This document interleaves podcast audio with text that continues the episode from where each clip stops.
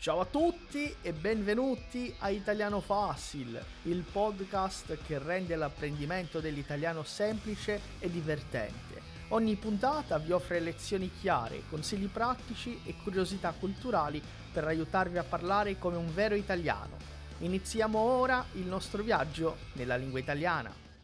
Ragazzi, importante, para quem está chegando agora, eu vi que tem bastante gente entrando agora. Essa nossa aula de hoje é uma aula de nível B1 é uma aula de nível intermediário. Todos os alunos são bem-vindos. Lembrando que a nossa aula de nível iniciante, ela vai acontecer na sexta-feira. Então, fiquem à vontade na aula, mas lembrem-se que se você ainda não está nesse nível, não se preocupe em entender tudo.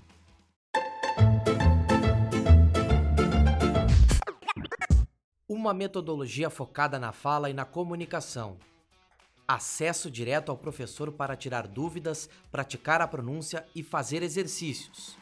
Menos gramática e mais prática. É disso que você precisa. Aqui no Italiano Fácil, nossos alunos vivem a língua italiana todos os dias, com aulas ao vivo, desafios de fala e muitas atividades, do zero ao avançado. Não perca tempo e descubra as nossas formações completas Acesse italianofácil.com e fale com os nossos especialistas.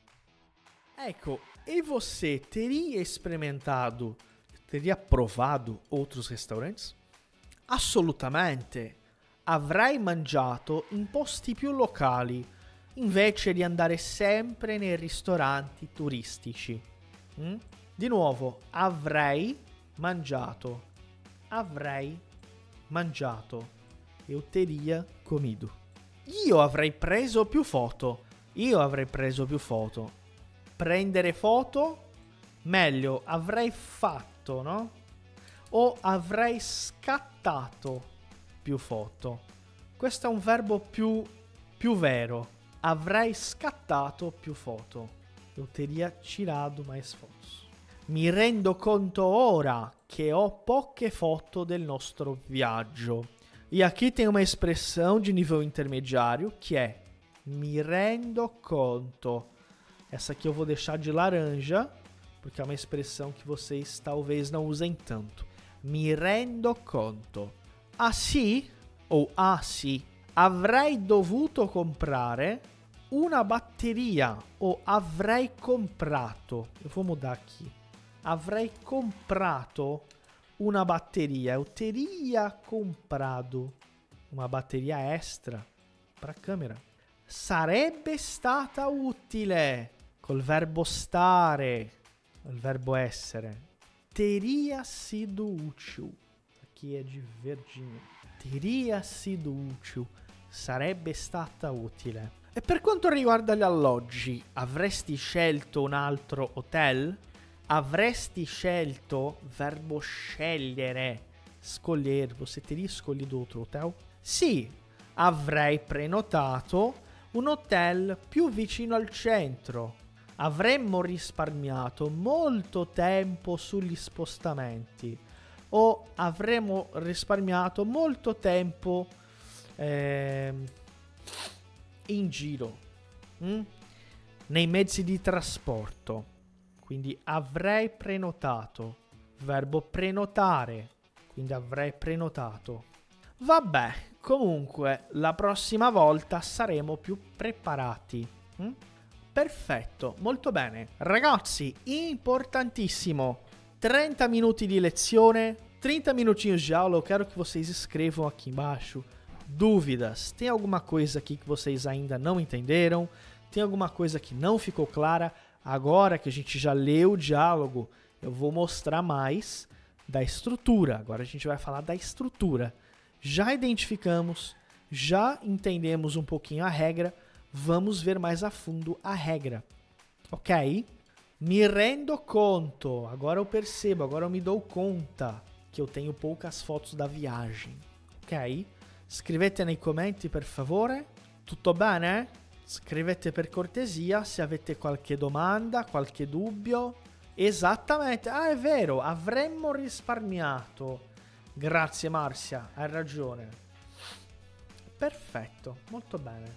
Allora, questo è il condizionale composto. Teria feito, teríamos é, evitado, eu teria experimentado, enfim, e assim por diante. Allora, la struttura, come si crea questo condizionale composto? La prima cosa è ripassare il verbo essere al condizionale e anche il verbo avere. Iniziamo con il verbo avere. Io avrei, tu avresti, lui, lei avrebbe. Ó, oh, momento criatividade. Quer ver que você não precisa ser um gênio da gramática para poder criar uma frase legal? Como é que seria assim, ó? Eu teria comido massa ontem. Só essa simples frase. Eu teria comido, ó, mangiato. Qui c'è la struttura. Io, io avrei. Molto bene. Avrei mangiato pasta ieri. Perfetto. Avrei mangiato pasta ieri. Perfetto. Ottimo. Como é que seria? Você teria visitado um outro país?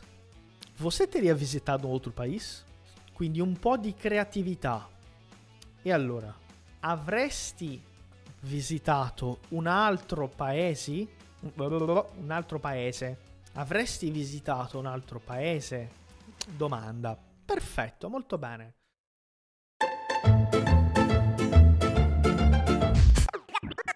Olha só, deixa eu te fazer uma pergunta. Você já acompanha o nosso perfil no Instagram? Todos os dias publicamos conteúdos novos sobre língua e cultura italiana. Por lá você também pode fazer perguntas e participar das nossas promoções. Corre lá e segue a gente, arroba Italiano Fácil. Lá no nosso canal do YouTube temos diversas videoaulas que vão te ajudar a melhorar na língua italiana. Aproveite e se inscreva agora mesmo. É só pesquisar Italiano Fácil e seguir a gente lá. Poi, noi avremmo, voi avreste, loro avrebbero. Ok? Quem quiser anotar assim pode anotar. Eu teria, você teria, ele teria, nós teríamos, vós teríeis? Não sei, nem em português. Eles teriam, tá? E a continuação.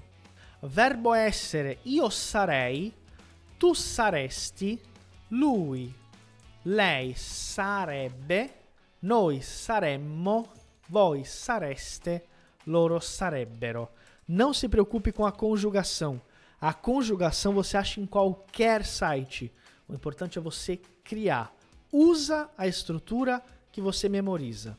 Eu teria ido, verbo andare. Eu teria ido ao cinema. Eu teria ido ao cinema. E allora, io sarei andato al cinema. Molto bene. Perfetto. Allora, un altro esempio. Nos teríamos ficado, verbo rimanere, in casa. Nós teríamos ficado in casa. Ecco, molto bene. Noi, noi saremmo stati a casa. Noi saremmo stati a casa. Molto bene. Noi saremmo stati a casa. Ottimo. Allora, in questo caso nel dialogo di Sofia e Marco, eh, secondo voi è stato il loro primo viaggio in Italia? È stato il loro primo viaggio in Italia o no? Mm-hmm. No? Secondo me è stato il loro primo viaggio in Italia perché hanno commesso tutti questi, tra virgolette, errori. Certo, sembra, sembra essere il primo viaggio giusto. Alcune espressioni importanti. Hm? Avrei fatto, avrei fatto diversamente. Avrei fatto diversamente. Poi anche qui stavo pensando al. Stavo pensando al. È stato divertente. È stato divertente. Quindi passato. È stato divertente evitare la folla, questa è una parola utile, folla.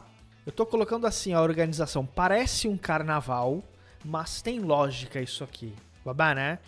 Ó, tudo que é laranja tem, tem uma legenda isso aqui. Tudo que é laranja são expressões que vocês não usam, eu tenho certeza que não usam. Segunda coisa, o que está em azul são os condicionais compostos com o verbo avere. O que está em verde são os condicionais compostos com o verbo essere. E o que está em negrito somente são palavras úteis, vocabulário novo. Hai ragione. Hai ragione è importante.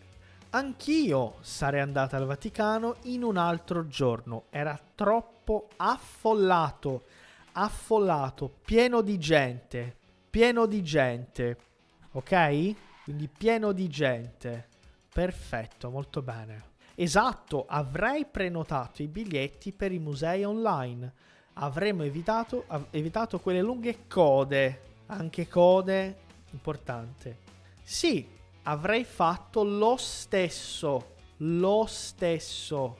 A mesma coisa, o mesmo. Tu avresti provato altri ristoranti? Assolutamente. Assolutamente parola importante, non è che vedo molto spesso ehm, questa parola. Qua, non vedo che usiate questa parola. In posti più locali invece di andare sempre nei ristoranti turistici.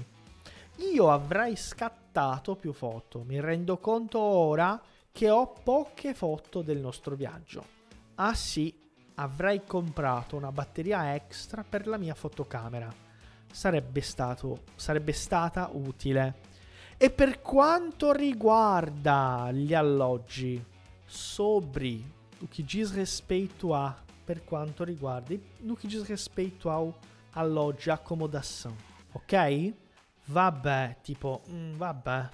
Comunque, la prossima volta saremo più preparati. Molto bene. Ragazzi, uh, mamma mia, che ne pensate? Facile o difficile?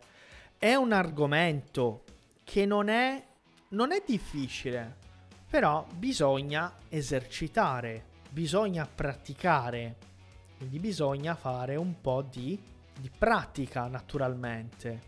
Ok? Perfetto. Quindi ditemi se è facile o se è difficile. Possiamo anche fare un po' di esercizi. Hm? Ah, alloggi. Alloggi, plurale di alloggio. Esattamente, bisogna praticare. Ottimo, perfetto. Sì, certo, bisogna praticare, è importante avere contatto con la lingua. Hm? Poi, cos'altro? Eh, questo tipo, questa struttura vi sarà utile quando imparerete il il periodo ipotetico. Per esempio, saremmo andati al cinema se avessimo avuto tempo, ok? Quindi saremmo andati al cinema se avessimo avuto tempo. Nós teríamos ido ao cinema se tivéssemos tido tempo. Questo è il prossimo esercizio. Mm? Perfetto.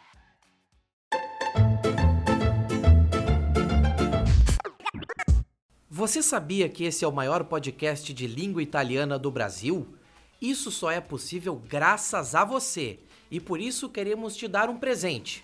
Envie uma mensagem pra gente pelo Instagram, italianofácil, e informe o número do episódio que você acompanhou e ganhe acesso ao nosso curso básico por 7 dias. Te estou aspettando! Allora, eh, vediamo. Uh... Facciamo un po' di esercizi così. Ele teria ligado. Verbo chia, chiamare. Sì, ragazzi, é mais comum conjugar os verbos com avere porque a maioria dos verbos usam o verbo avere come auxiliar. Por isso que é mais comum ver o verbo avere. Lui avrebbe chiamato. Correttissimo. Lui avrebbe chiamato. Perfetto. Ele não teria ido embora. Verbo partire, eh? Partire. Ou então andare via. Andare via ou partire. Qualquer um dos dois serve. Partire ou andare via. Lui non. Lui non. Esattamente, lui non sarebbe andato via. Lui non sarebbe partito. Ottimo. Lui non sarebbe partito. Perfetto. Vediamo un altro. Mm, você teria ido à festa? Molto bene. Dai.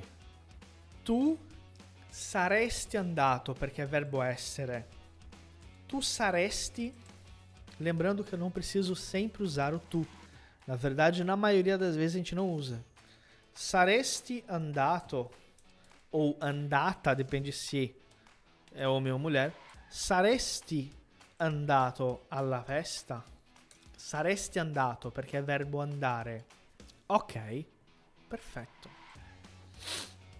Quindi, ragazzi, parliamo un po' in portoghese. Ok? 1, 2, 3, 3, 2, 1, o meglio, 3, 2, 1. Perché in italiano contiamo così. 1, 2, 3. In italiano è così che si conta. Quindi due birre, tre birre, quattro birre. Boa noite, boa noite, seja muito bem-vinda, muito bem-vindo a mais uma aula aqui do Italiano Fácil. Eu sou o professor Ronaldo Siliveri. É um prazer estar aqui hoje fazendo essa aula de nível B1, B2, quase um B2, é uma aula mais elaborada, é uma aula mais recheada de conteúdo. E eu queria saber o que vocês acharam da aula de hoje. É claro que não é um assunto básico, é um assunto mais avançado. E tem vários alunos aqui que saíram muito bem. Parabéns. Eu queria saber também se tem aluno iniciante, tem aluno que está começando, tem aluno que está iniciando, porque é, eu quero deixar um agradecimento também, um agradecimento caloroso para quem é aluno iniciante, A1, A2 e tá, é, como é que a gente fala? E tá participando da aula, fazendo a aula, principalmente porque é ótimo ouvir. Ter o contato é muito importante. Então, não necessariamente eu preciso entender toda a aula, até porque tem uma coisa, tá? É, quem está começando ou quem é iniciante já entende tudo, então é, já saberia tudo, né? Então a ideia é essa. Perfeito, molto bene. Quem está começando agora, lembrem-se, essa semana tem duas aulas de nível iniciante, quinta e sexta-feira, professora Luísa e professora Yáscara. Vão ser aulas bem legais. Ok? Ragazzi, esse é o momento onde a gente tira dúvidas. Lembrando que vocês sabem, mas não custa lembrar, que o nosso curso ele está é, sempre na plataforma, né? Então nós temos aulas ao vivo que são complementares. O curso completo, toda a sequência de conteúdos, ela está na plataforma para vocês poderem avançar. Hoje, por exemplo, a gente fez em torno de 45 minutos desse assunto. Trabalhamos também o diálogo, né? Só que assim, ó, esse conteúdo ele é muito mais bem explicado nas aulas da plataforma e vai chegar o momento de você assistir às aulas lá. Né? Então é tudo uma sequência, é tudo um passo a passo. Devagarinho a gente vai evoluindo, ok? Complimente, parabéns. E agora é o momento das dúvidas. O que, que vocês gostariam de perguntar? O que, que vocês gostariam de uh, falar aqui para mim? Importante, eh? Vediamo. Cosa c'è di bello? Cosa mi raccontate di bello? Grazie mille Lucia, grazie Maria, Maria José, grazie Meire, Rosane, Denise, Sida, grazie Maria Frondana, Guilherme, grazie Marissene, Rita, Mariana, grazie Alessandra, grazie Vanilda, grazie Rosangela, grazie Eliane. Perfetto. Bom, lembrando que em breve É... Ah, perfeito, Rita! Vocês podem sempre pegar os exercícios ou na plataforma ou também pedir para o suporte, porque a gente tem um arsenal de materiais para vocês. Lembrando que em breve, no mês de setembro, nós teremos uma novidade para todo mundo. Por quê? Porque em outubro vai acontecer mais uma turma do nosso programa Experiência Italiana. Vocês sabem que o Italiano Fácil é a única escola online de italiano do Brasil que realiza, que realiza formações avançadas em língua italiana. Nós somos promotores oficiais da Dante Alighieri e estaremos na Itália com uma turma maravilhosa de 15 alunos. Gente, 15 alunos fazendo nosso curso avançado em outubro. Então a gente vai em setembro contar uma novidade para vocês. Vai ser muito legal, vocês não perdem por esperar. E hoje é segunda-feira, oggi è lunedì e io sono, devo dire che sono un po' stanco oggi, mamma mia. Grazie a voi ragazzi, è un piacere, un prazer vê-los todos aqui. Que bello. Grazie Bernadette. Ok, mais dois minutinhos para eu tirar as dúvidas de vocês. Se vocês tiverem alguma pergunta, podem falar. Ecco, Adriana vai com a gente. Ecco, Elaine, sicuramente incrociamo le dita. Incrociamo le dita. Sicuramente avremo il nostro viaggio in Calabria. Ecco. Hum.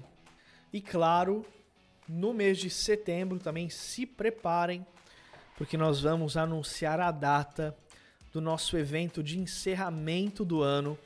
Evento presencial, tá, gente?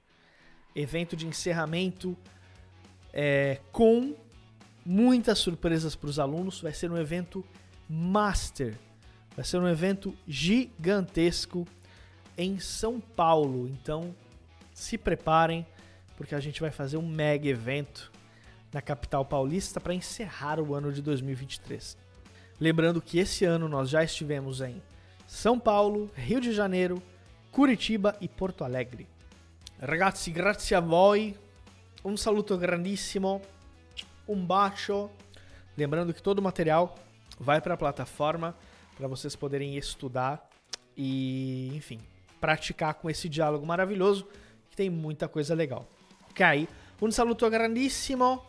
Ecco, andiamo anche a Tropea, Eunice, sicuramente. Ok, arrivederci ragazzi, alla prossima. Foi um prazer ter você no episódio de hoje. Lembrando que através das nossas redes você pode sugerir conteúdos, tirar dúvidas e interagir com os nossos professores. Estamos no Instagram, YouTube e até no TikTok. Espero você para o nosso próximo episódio.